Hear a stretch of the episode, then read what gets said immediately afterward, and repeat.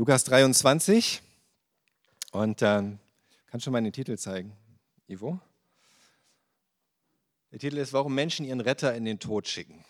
Warum Menschen ihren Retter in den Tod schicken. Und es ist in so einer Zeit jetzt gerade, wo so viel ist mit der, mit der Ukraine und dem Krieg, da überlege ich dann schon, hm, muss man hier vielleicht einfach auch mal was anderes machen, etwas, was, was zu dem Thema passt sozusagen, was uns äh, alle bewegt ist es äh, da gut weiterzugehen im Lukas-Evangelium. Aber ich habe dann festgestellt, wow, es ist einfach wie so oft, auch dieser, dieser Bibeltext, diese Vers, auch dieser Abschnitt, der heute dran ist, der spricht eigentlich auch so sehr in die Situation hinein und hat eigentlich auch viel damit zu tun, mit dem, was gerade passiert. Weil auch so ein Krieg, auch dass jetzt Russland die Ukraine angegriffen hat, dass Putin solche Entscheidungen getroffen hat und was alles dazu geführt hat, das kommt nicht einfach so ja, und das passiert nicht von heute auf morgen und nicht über Nacht. Es sind ganz, ganz viele kleine Schritte, ganz viele Entscheidungen im Herzen, im Herzen, die passieren, nicht nur bei Putin oder auch bei seinen Generälen oder den engsten Vertrauten, sondern im Grunde bei ganz, ganz, ganz vielen Menschen. Alles, was so zusammenkommt und am Ende in der Summe dieses Ergebnis bringt. Und ähm, einiges von dem, was unsere Herzen da so bewegt als Menschen, einfach unsere schwachen, unvollkommenen, fehlerhaften Herzen, sehen wir auch jetzt genau in der Stelle, die wir uns heute anschauen, in diesem Abschnitt, wo es im Grunde darum geht, warum dann die Menschen sich entscheiden, dass Jesus sterben muss und eigentlich ihren eigenen Retter in den Tod schicken und sein Schicksal besiegeln, am Kreuz zu sterben. Und es sind einige Schritte hier von verschiedenen involvierten Menschen. Und wir sehen, was in ihren Herzen vorgeht und das wollen wir uns heute ansehen, anschauen. Wir schauen uns dazu an, Lukas 23, 1 bis 25. Und dazu nehmen wir auch noch Verse aus dem Johannesevangelium, aus Johannes 18 und Johannes 19. wir fangen zunächst an, ich lese jetzt nicht alles vorher vor, sonst wäre die halbe Stunde schon um, sondern wir gehen jetzt einfach Stück für Stück dadurch. Das Erste, was wir sehen, wir fangen jetzt gleich an, Lukas 23, Vers 1, ist der Zweck heiligt die Mittel. Das ist die Entscheidung im Herzen zu sagen, der Zweck heiligt die Mittel. In Lukas 23, Vers 1 heißt es, der gesamte Rat erhob sich und führte Jesus zu Pilatus. Beim letzten Mal haben wir gesehen, wie die religiösen Führer im Grunde so eine Art Scheinprozess geführt haben gegen Jesus, wie sie alle möglichen Regeln dabei gebrochen haben, ihr eigenes jüdisches Gesetz und Regeln, die dazugehörten zu Prozessen und Gerichtsverfahren damals, sie haben sie reihenweise gebrochen, dagegen verstoßen, weil sie unbedingt wollten, dass Jesus verurteilt wird von diesem Hohen Rat, von diesem Gremium. Und am Ende haben sie sich entschlossen, ja, er ist schuldig und er verdient den Tod.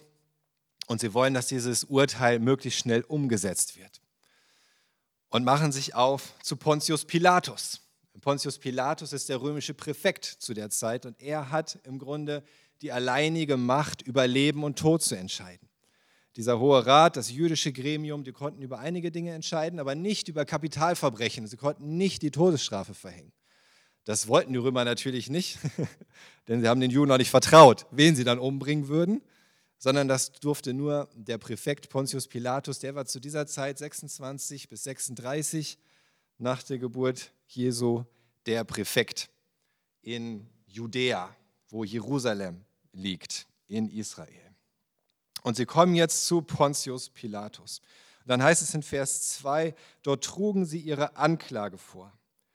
Wir haben festgestellt, dass dieser Mann unser Volk verführt. Er hält die Leute davon ab, dem Kaiser Steuern zu zahlen und er behauptet, der Messias, also ein König zu sein.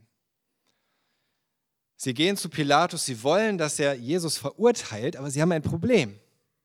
Denn sie wissen, Pilatus interessieren religiöse Fragen überhaupt nicht. Gar nicht. Religiöse Fragen der Juden sind ihm so egal, dass er schon öfter absichtlich gegen das Gesetz der Juden verstoßen hat, gegen ihre religiösen Gefühle und sie provoziert hat und sie verletzt hat in ihren religiösen Gefühlen. Indem er zum Beispiel Standarten mit dem, mit dem äh, Wappen des Kaisers nach, in den Tempel gebracht hat und solche Dinge. Das war, oh, das war schlimm für die Juden. War Pilatus im Grunde völlig egal. Irgendwann hat er gesagt, gut, okay, damit euch nicht weiter aufregt, lassen wir das. Aber sie wussten genau, wenn sie jetzt zu Pilatus kommen und sagen, oh, dieser Jesus, ja, der, der verstößt gegen unsere Religion, gegen unseren Glauben, gegen unser Gesetz, dann sagt Pilatus, es ist mir doch völlig egal. Deswegen müssen sie sich etwas ausdenken und sie bringen drei Anklagen hier vor. Sie sagen zuerst, er verführt das Volk. Jesus verführt das Volk, was auch immer das bedeuten soll. Er verführt das Volk, aber sie wussten, ah gut, die Römer, die mögen das nicht, wenn das Volk in irgendeiner Weise aufgestachelt wird und vielleicht auf die Idee kommen könnte, eine Revolte anzufangen, sich aufzulehnen gegen die römischen Regeln, gegen die Besatzungsmacht. Das zweite dann, was sie sagen, das erste ist sehr vage, er verführt das Volk. Das zweite ist eine Lüge.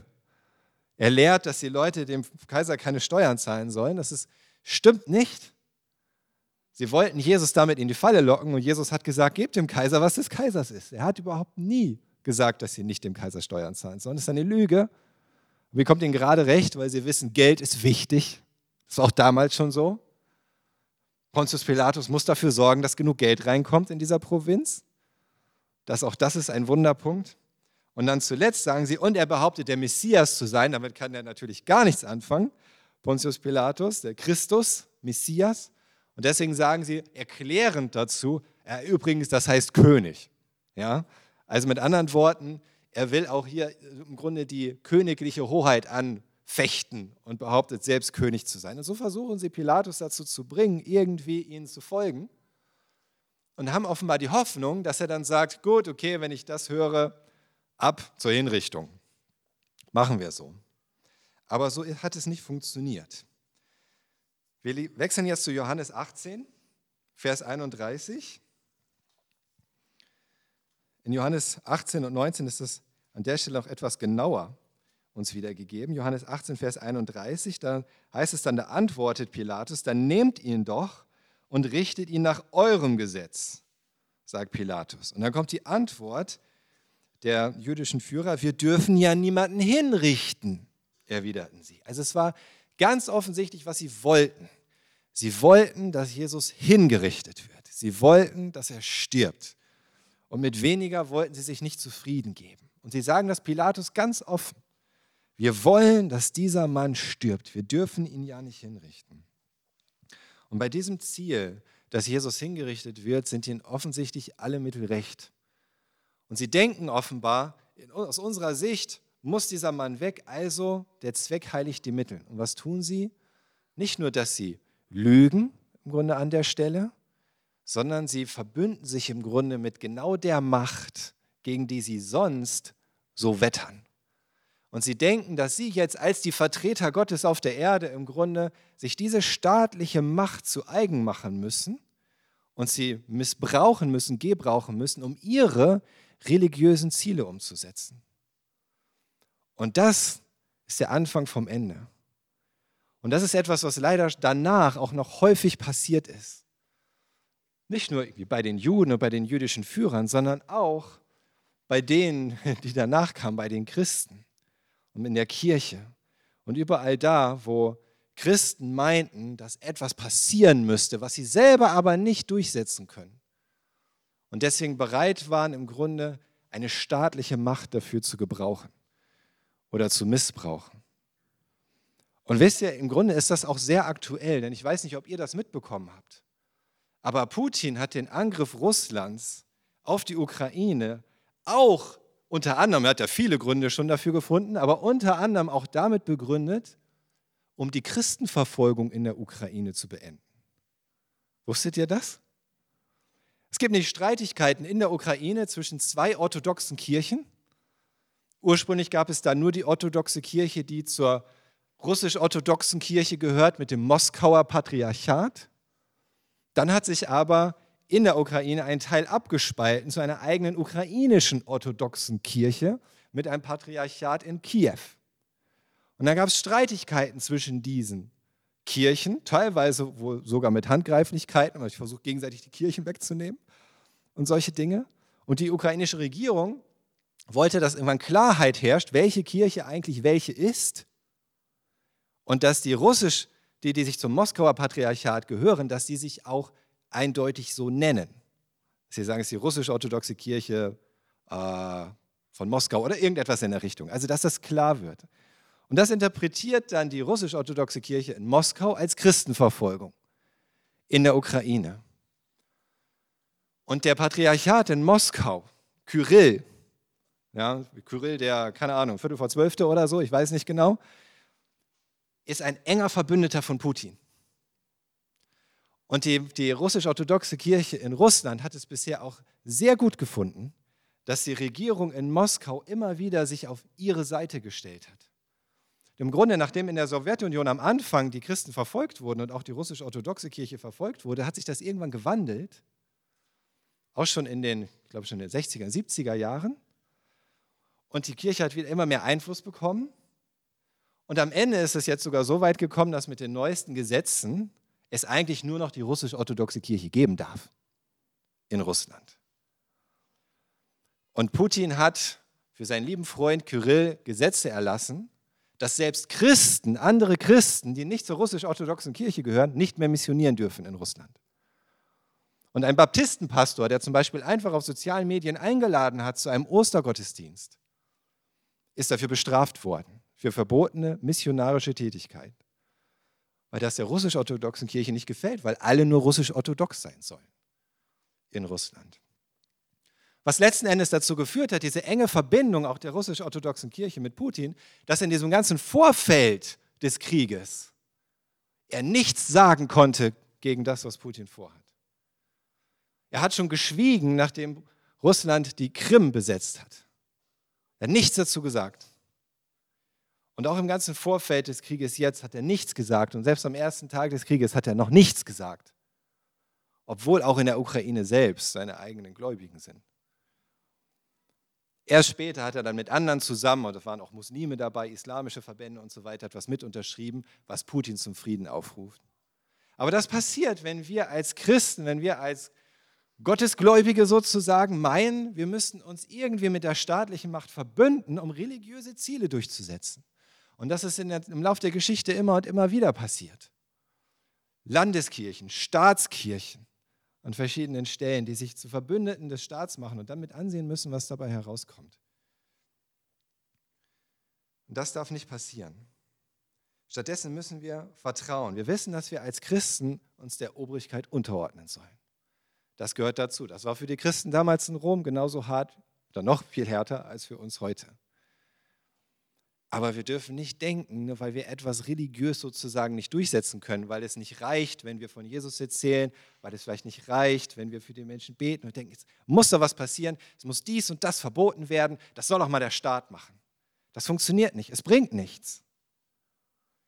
Zu denken, dass wir irgendwie die Regierung an uns reißen können, um dann den Leuten endlich zu sagen, so jetzt müsst ihr aber Christen sein und jetzt ist es verboten, Muslim zu sein und jetzt dürfen keine Moscheen mehr gebaut werden oder irgendetwas. Das bringt nichts.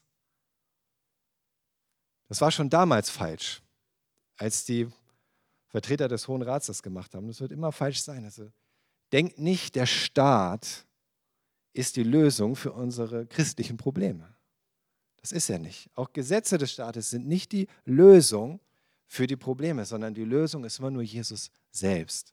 Die Lösung ist, den Menschen Jesus selbst zu bringen, zu beten, darauf zu vertrauen, dass wenn sie Jesus kennenlernen, wenn sie Gott wirklich kennenlernen, dass sich ihr Leben verändern wird, ihr Herz verändern wird, dass sie frei werden, dass sie die richtigen Entscheidungen treffen. Aber wir können sie nicht zwingen. Das ist eine unheilige Allianz, die am Ende dem Evangelium mehr schadet, als sie nutzt. Genauso wie das gerade in der Ukraine der Fall ist. Dann geht es weiter. Die zweite Entscheidung im Herzen ist, Wahrheit ist oder Wahrheit ist, was mir hilft. Wahrheit ist, was mir hilft. Wir gehen in Lukas 23, nur ganz kurz, da ist kurz zusammengefasst bei Lukas. Pilatus fragte Jesus, bist du der König der Juden? Die Antwort von Jesus, es ist so, wie du sagst, erwiderte dieser. Tatsächlich hat Lukas es hier nur sehr kurz zusammengefasst, dieses Gespräch von Jesus und Pilatus, und wir sehen es ausführlicher in Johannes 18. Gehen wir jetzt wieder Zurück, Johannes 18 ab Vers 33 bis 36. Da ist es, Pilatus ging ins Prätorium, das war sein Amtssitz da, zurück und ließ Jesus vorführen. Und er fragte ihn, wie Lukas das auch gesagt hat, bist du der König der Juden? Dann Vers 34, bist du selbst auf diesen Gedanken gekommen oder haben andere dir das gesagt? fragte Jesus zurück. Bin ich etwa ein Jude? entgegnete Pilatus. Dein eigenes Volk und die hohen Priester haben dich mir ausgeliefert. Was hast du getan? Mein Königreich ist, Königreich ist nicht von dieser Welt, antwortete Jesus. Wenn es so wäre, hätten meine Diener gekämpft, damit ich den Juden nicht in die Hände gefallen wäre. Aber jetzt ist mein Reich nicht von hier. Pilatus hat Jesus vor sich stehen und er befragt ihn. Er sagt, bist du, bist du der König der Juden? Und es ist so, dass im, im Griechischen dieses Du betont ist. Ja, also wirklich so, du bist der König der Juden. Jetzt mal ehrlich. Jesus war an, zu dem Zeitpunkt schon verprügelt worden, mehrmals. Er sah bestimmt nicht mehr gut aus. Er wurde ausgeliefert von den Juden selbst. Und er steht jetzt im Grunde völlig, völlig erbärmlich vor Pilatus. Und Pilatus fragt ihn, du bist der König der Juden? Zum Ernst? Und dann fragt er ihn, was, was, sie haben dich mir ausgeliefert. Was hast du denn getan? Mit anderen Worten, was, was war denn deine königliche Leistung? Oder, oder was hast du als König falsch gemacht, dass du jetzt hier vor mir stehst? Und Jesus sagt, dass ich hier stehe, hat einfach nur etwas damit zu tun, dass es von Gott so gelenkt wurde. Mein Reich ist nicht von dieser Welt. Ich bin nicht so ein König, wie du es dir vielleicht vorstellst. Und dann sagt er bei Pilatus in Vers 37, also bist du doch ein König, sagte Pilatus. Und dann sagt Jesus, du hast recht. Ich bin ein König, ich bin dazu geboren und ich bin in die Welt gekommen, um für die Wahrheit einzustehen. Wem es um die Wahrheit geht, der hört auf mich. Eigentlich ist das doch gerade genau der Punkt, oder? Pilatus soll doch an diesem Punkt entscheiden, was die Wahrheit ist. Pilatus ist doch derjenige, der jetzt gerade diese Verantwortung hat, zu entscheiden, was ist wahr. Ist es wahr, dass dieser Jesus den Tod verdient hat? Ist es wahr? Und Jesus sagt, wenn du jetzt wirklich die Wahrheit hören willst, dann rede mit mir. Ich bin derjenige, der dir die Wahrheit sagen kann. Aber dann winkt Pilatus ab, sagt, Wahrheit? Meinte Pilatus, was ist das schon? Wörtlich, was, was ist Wahrheit? Und dann ging er wieder zu den Juden hinaus und erklärte, ich kann keine Schuld an ihm finden. Pilatus sagt, was, was ist Wahrheit? Was, was ist das schon? Pilatus war nicht an der Wahrheit interessiert. Pilatus war ein Praktiker oder man könnte auch sagen ein Opportunist. Pilatus war ein Politiker. Er war ja nicht zufällig in diese Position geraten, da Präfekt von Judäa zu sein. Er war ein Politiker. Er wusste, er musste Rom zufriedenstellen, er musste Kaiser zufriedenstellen, er muss gewisse Ergebnisse liefern, er muss dabei immer noch gucken, dass das Volk einigermaßen zufrieden ist und so weiter und so weiter. Das ist das, worum es ihm ging. Und wenn Jesus jetzt anfängt, von der Wahrheit zu sprechen, sagt Pilatus, ach, Wahrheit. Das ist jetzt gerade so theoretisch. Das hilft mir gerade nicht. Ich muss jetzt hier einfach eine Entscheidung treffen. Und zwar eine Entscheidung, die gut ist für ihn, für Pilatus am Ende. Und das ist auch so ein Punkt in unserem Herzen. Willst du wirklich die Wahrheit wissen? Oder geht es dir nur darum, was dir jetzt gerade hilft? Und es gibt so viel, was uns an Wahrheit begegnet da draußen. So viel, was wir hören können, was wir lesen können, was wir sehen können auch wieder, um darauf zurückzukommen, der Krieg hat auch viel mit Wahrheit zu tun und es hat viel mit, der, mit diesem Kampf um die Wahrheit zu tun. Wer hat die Oberhoheit über die Wahrheit? Und das heißt auch im Krieg stirbt die Wahrheit zuerst. Und dass es zu diesem Krieg gekommen ist, hat sicherlich ganz viel damit zu tun, dass Menschen nicht die Wahrheit geglaubt haben. Vielleicht auf beiden Seiten. Weil sie es nicht sehen wollten, weil sie es nicht wahrhaben wollten. Und wie geht dir das, wenn dir etwas begegnet, eine Information, etwas, was du hörst, etwas, was dein Denken beeinflussen kann? Dein Herz, wonach wählst du aus, was Wahrheit ist? Was dir gerade passt, was dir entgegenkommt? Das, was sowieso dem entspricht, was du dir schon gedacht hast, oder etwas, was gerade den Gefühlen entspricht, die du sowieso gerade haben willst? Oder was dich in Wallung bringt, was ist Wahrheit? Bist du bereit, nach der Wahrheit zu suchen, auch wenn es für dich offenbar keinen praktischen Nutzen hat? Bist du bereit, auch das als Wahrheit anzunehmen, was für dich unbequem ist? Letzten Endes läuft es natürlich darauf hinaus, ob wir dieser Wahrheit glauben, dass Jesus der Sohn Gottes ist. Dass er derjenige ist, der für uns gestorben ist. Bist du bereit, das zu glauben? Auch wenn es vielleicht gerade gar nicht das ist, was du willst. Vielleicht möchtest du viel lieber irgendwie einfach einen Gott, der dir jetzt irgendwie hilft oder der ein Wunder tut oder der dir das sagt, was du hören möchtest. Aber die Wahrheit ist erstmal, Jesus ist der Sohn Gottes, der für dich gestorben ist, weil du es brauchst. Weil wir alle das brauchen. Der deine Sünde getragen hat, der meine Sünde getragen hat. Weil wir alle nicht besser sind und keine besseren Herzen haben als die Menschen, mit denen wir uns da gerade beschäftigen in dem Bibeltext. Das ist die Wahrheit.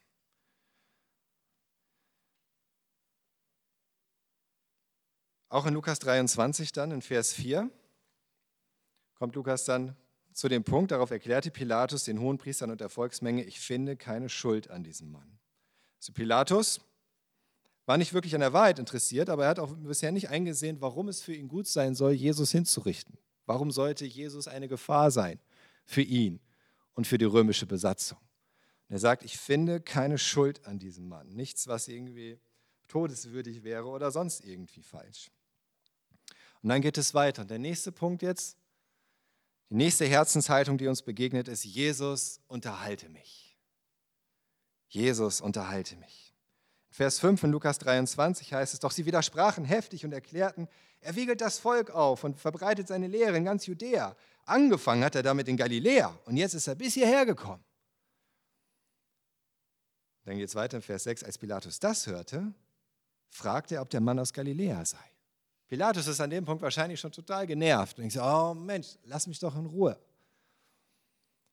Er will da raus aus dieser Situation. Er will nicht über diesen Jesus richten müssen. Und dann hört er Galiläa? Oh, Moment, Galiläa, da klingelt doch was. Das ist doch das Gebiet von Herodes Antipas. Das ist der Sohn von Herodes dem Großen, der damals die Kleinkinder hat ermorden lassen. Zur Zeit von Jesu Geburt. Und jetzt ist Herodes Antipas, ist ein Sohn von Herodes dem Großen. Er ist nicht so groß wie Herodes, aber genauso böse im Grunde. Aber er ist derjenige, der für Galiläa verantwortlich ist. Und Pilatus hört, oh, Jesus kommt aus Galiläa? Und dann wittert er seine Möglichkeit, heißt es in Vers 7, man bestätigte ihm, dass Jesus aus dem Herrschaftsbereich des Herodes Antipas stamme. Da ließ er ihn zu Herodes führen, der sich in diesen Tagen ebenfalls in Jerusalem aufhielt. Herodes war aus Galiläa gekommen, um in Jerusalem zu sein zur Zeit des Passafestes, auch wenn er selbst nicht wirklich gläubiger Jude war. Und das ist die Gelegenheit für Pontius Pilatus, Jesus wegzuschicken. Und jetzt kommt er zu Herodes. Vers 8, Herodes freute sich sehr, als er Jesus sah, denn er wollte ihn schon lange einmal kennenlernen. Er hatte viel von ihm gehört und hoffte nun, eines seiner Wunder mitzuerleben. Er stellte ihm viele Fragen, aber Jesus gab ihm nicht eine Antwort. Da ist jetzt dieser Herodes. Und es heißt hier, er freute sich sehr, Jesus endlich mal zu Gesicht zu bekommen. Und das ist interessant, denn Jesus hatte jahrelang im Herrschaftsbereich von Herodes Antipas gewirkt. Er ist umhergewandert, er hat gepredigt, er hat viele Wunder getan. Menschen vom, vom Tod auferweckt, Blinde geheilt, Gelähmte geheilt. Aber Herodes hat nie den Versuch unternommen, wirklich Jesus zu begegnen. Er hat sich nie aufgemacht, um mal zu sehen, wo ist denn dieser Jesus, um ihn mal persönlich zu sehen und kennenzulernen. Stattdessen, wir erinnern uns vielleicht, falls ihr von, relativ von Anfang an mit dabei wart hier im Lukas-Evangelium, hatte Herodes irgendwann Johannes den Täufer ins Gefängnis geworfen, weil der ihn kritisiert hatte für seinen unmoralischen Lebensstil und hat sich von Johannes dem Täufer unterhalten lassen, hat ihn immer mal aus dem Gefängnis holen lassen und ihn predigen lassen und fand das so ganz amüsant. Und schlussendlich hat er Johannes den Täufer hinrichten lassen in einer Situation, wo es wieder darum ging, dass er unterhalten wird. Ja, als für ihn getanzt wurde und dann hat er diese dumme, dieses dumme Versprechen gegeben, was auch immer du haben möchtest, du kriegst es und sie hat sich für den Kopf von Johannes dem Täufer entschieden. Und da ist wieder dieser, dieser gleiche Herodes Antipas, der Jesus so gerne mal kennenlernen wollte, aber wir wissen und wir sehen genau warum. Nicht, weil er interessiert daran war, herauszufinden, wer ist denn dieser Jesus eigentlich? Warum kann er denn solche Wunder tun? Was predigt er denn? Sondern einfach nur, um unterhalten zu werden. Und das ist genau das, was er jetzt auch von Jesus möchte. Er sagt, ah, jetzt bist du hier, super, der Wundertäter aus Galiläa, jetzt zeig mal ein paar Tricks. Komm, komm, zeig mal was. Und er kommt, predige doch mal ein bisschen. Ich habe so viel gehört von deinen tollen Predigten. Komm, komm, sag, sag mal was. Und sitzt da und will unterhalten werden. Und was gibt Jesus ihm? Nichts. Selbst mit Pontius Pilatus, diesem opportunistischen, grausamen, heidnischen, römischen Besatzer, hat Jesus noch geredet. Aber mit Herodes spricht er überhaupt nicht. Kein einziges Wort. Und wenn Jesus dir nichts mehr zu sagen hat, dann weißt du, du bist an einem ganz schlechten Punkt angelangt. Aber das passiert, wenn, wenn Jesus, wenn Gott für uns nur etwas ist, das uns irgendwie unterhalten soll. Gerade in unserer heutigen Zeit, wir wollen unterhalten werden, die ganze Zeit unterhalten werden. Wir wollen durch, durch, durch Filme, durch, durch Serien, durch Shows, durch irgendetwas unterhalten werden. Etwas Neues sehen, etwas Tolles hören. Irgendetwas. Und dann kann, kann Gott für uns genauso etwas werden. Ja, unterhalte mich doch, Gott. Zeig doch mal ein Wunder. Tu doch mal was, was mir Spaß macht. Lass doch Kirche mal etwas sein, wo, wo es eine Show gibt, zum Beispiel. Da gehe ich hin. Aber so funktioniert das mit Gott nicht. Und so funktioniert das mit Jesus nicht. Und wenn wir mit dieser Haltung zu Jesus kommen, unterhalte mich, komm, gib mir was, gib mir was. Zeig doch mal was. Oder sprich doch mal was, was, was, was mir gefällt, was, was ich interessant finde, was irgendwie ja, meine Neugier befriedigt oder etwas in der Art. Dann hat, Jesus, hat Jesus dir am Ende gar nichts mehr zu sagen, weil er genau weiß, wo dein Herz steht. Und weil Jesus nicht da ist, um uns zu unterhalten, um für uns irgendwie den tanzenden Bären auf dem Einrad zu geben oder den Hofnarren. Jesus ist der Sohn Gottes. Der Sohn des Allmächtigen, des Schöpfers. er hat Worte der Wahrheit und des ewigen Lebens für uns. Und er spricht zu dir, wenn du wirklich von ihm hören willst. Er spricht zu dir, wenn es dir um die Wahrheit geht. Wenn wir ihn suchen, dann lässt er sich finden. Wenn wir anklopfen, dann macht er auf. Aber wenn es, nur, wenn es uns nur darum geht, im Grunde irgendwie unterhalten zu werden, dann kriegst du von ihm gar nichts. Weil es auch nichts nützen würde. Und wenn wir als Christen die Gemeinschaft mit Jesus und auch die Gemeinde oder unser christliches Leben nur als etwas sehen, was irgendwie ein nettes Extra sein soll, dann haben wir am Ende nichts. Gar nichts. Denn es geht um Leben und Tod. Genauso wie bei Jesus jetzt hier gerade.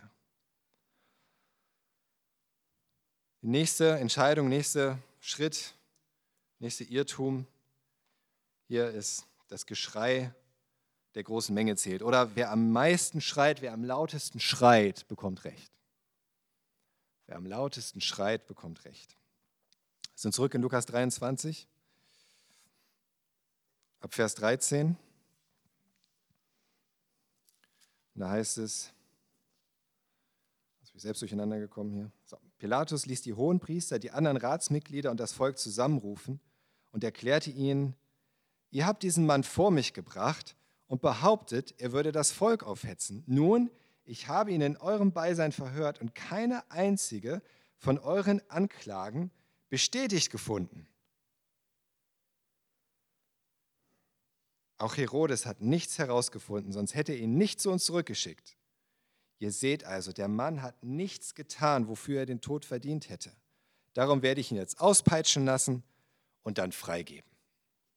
Pilatus ist jetzt zurück wieder bei, den, bei dem Hohen Rat und sagte, ich habe nichts gefunden, wofür ich ihn zum Tode verurteilen könnte oder müsste. Auch Herodes hat offensichtlich nichts herausgefunden, sonst hätte er ihn nicht einfach wieder zurückgeschickt. Er sagt, ich finde keine Schuld an ihm, jetzt schon zum zweiten Mal. Dieser Mann ist unschuldig. Interessanterweise schlägt er dann trotzdem vor, dass er ihn auspeitschen lässt.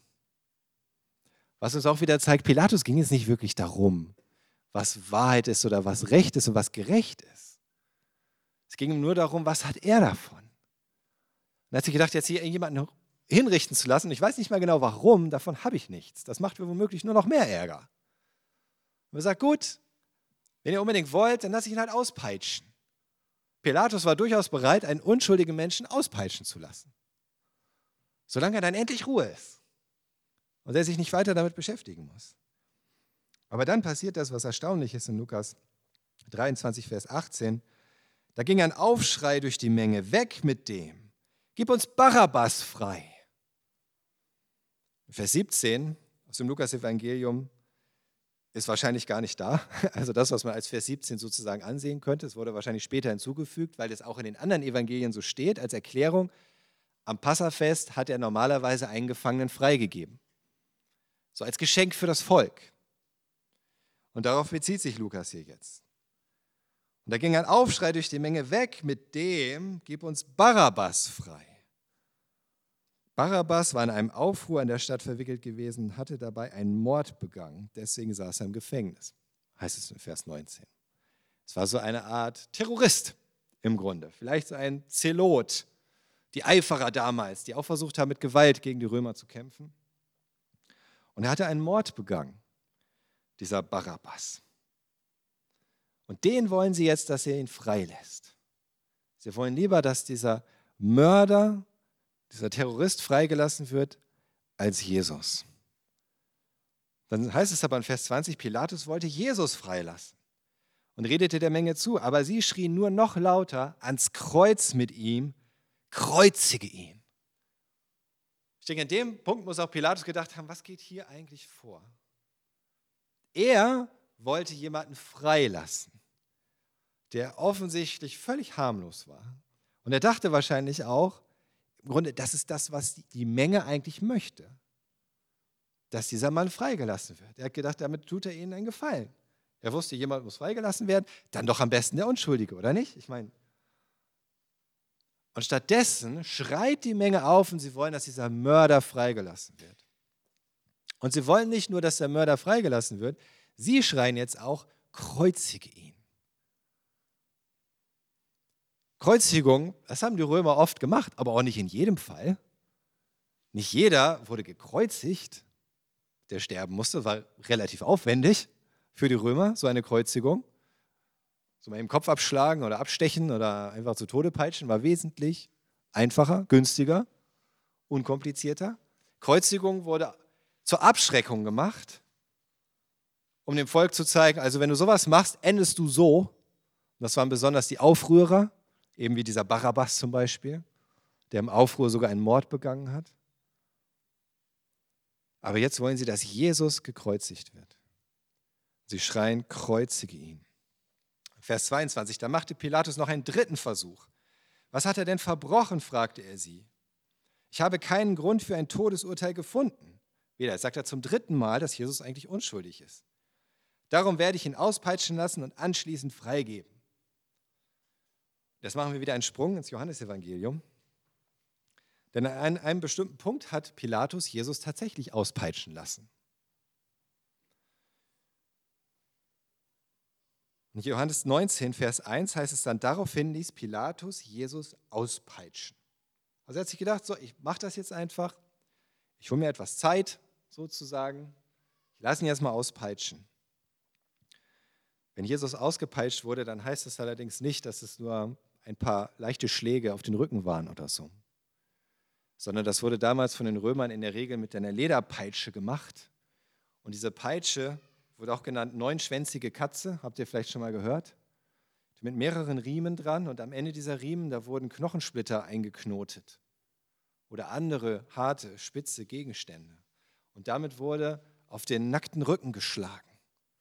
Immer und immer wieder sodass es nicht nur der Peitschenhieb war, der schon an sich schlimm genug war, und schon die, die Lederriemen, die auch die, die, die Haut schon zum Platzen bringen konnten, sondern auch noch diese Teile da drin, die sich verhakten und dann noch Teile der Haut und des Fleisches rausrissen. Jedes Mal, wenn die Peitsche wieder zurückgezogen wurde. Die Juden hatten die Regel nicht mit der Peitsche, sondern nur mit einem Rohrstock, maximal 40 Schläge. Das war noch barmherzig. Die Römer hatten solche Regeln nicht. Die haben ihre neunschwänzige Katze benutzt und die konnten so lange auf den einschlagen, wie sie wollten. Häufig haben sie so lange eingeschlagen, bis derjenige endlich seine Schuld gestanden hat. Und viele sind dabei schon gestorben. Und jetzt denkt sich Pilatus so, ich habe echt keinen Bock auf diese Kreuzigung. Ich schicke ihn jetzt mal zum Auspeitschen. Und er lässt Jesus auspeitschen auf diese Art und Weise. Und wir wissen nicht, wie lange die römischen Soldaten auf ihn eingeschlagen haben. Wir wissen nicht, ob sie von ihm verlangt haben, ihr gestehe, gestehe oder was sie am Ende dazu gebracht hat, aufzuhören. Jedenfalls haben sie irgendwann aufgehört. Vielleicht hatte Pilatus ihnen auch gesagt, hey, schaut mal lieber, dass er mir nicht stirbt. Okay? Dann heißt es in Vers 2, dann flochten die Soldaten eine Krone aus Dornenzweigen und setzten sie Jesus auf den Kopf, die Dornenkrone. Habt ihr vielleicht schon von gehört? Und sie hängten ihm einen Purpurmantel um, stellten sich vor ihn hin und höhnten, sei gegrüßt, König der Juden. Und dabei schlugen sie ihm ins Gesicht.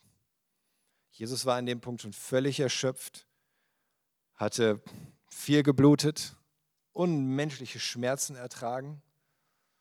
Er hatte nicht geschlafen, er hatte auch nichts zu trinken bekommen, er muss völlig, völlig fertig gewesen sein.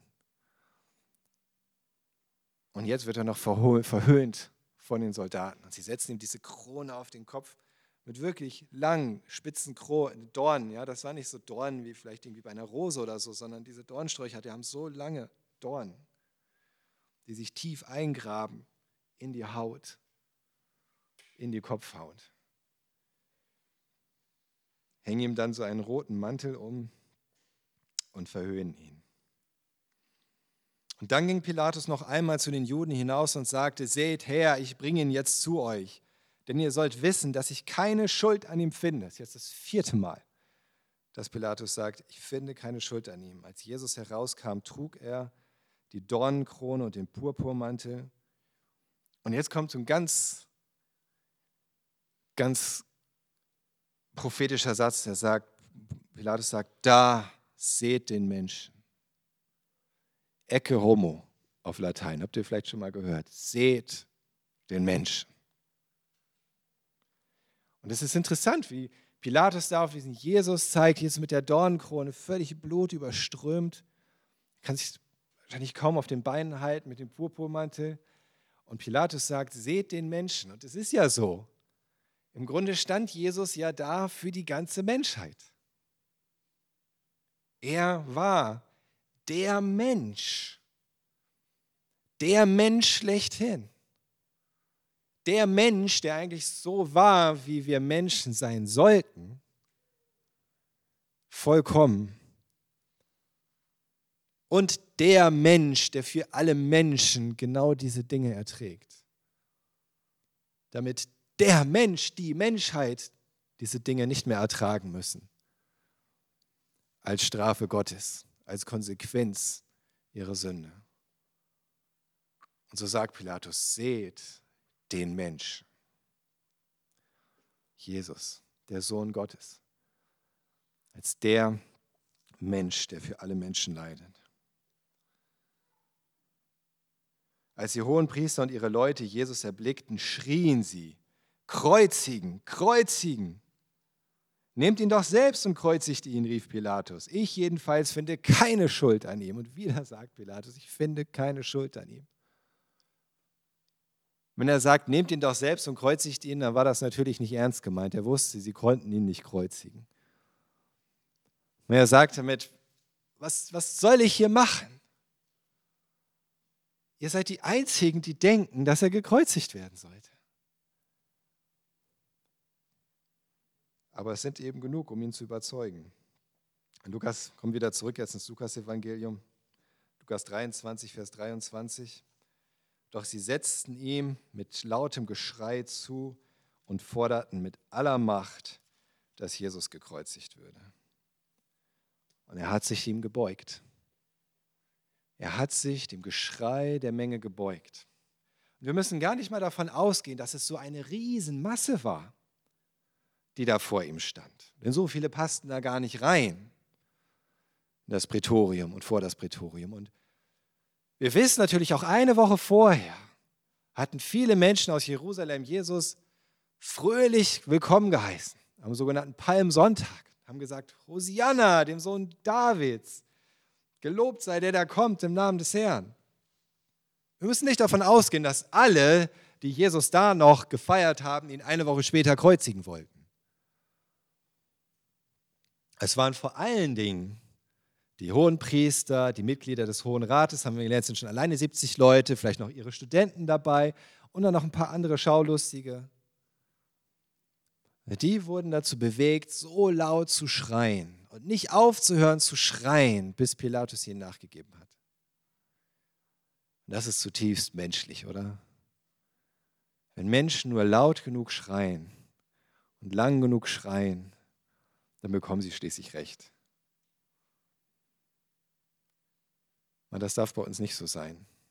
Wir dürfen uns nicht vom Geschrei der Menge beeinflussen lassen. Nur weil viele laut immer wieder irgendetwas schreien, sei es jetzt tatsächlich oder soziale Medien oder überhaupt in irgendeiner Art und Weise, nur weil es oder in irgendwelchen Medien immer wieder und immer wieder und immer wieder geschrien wird, heißt es das nicht, dass es wahr wird. Es ist menschlich, sich davon bewegen zu lassen, irgendwann dem nachzugeben und zu denken, ja, wenn das so lange geht, wenn die Leute so laut schreien, dann muss es ja richtig sein. Und dann muss ich mitmachen, aber das stimmt nicht.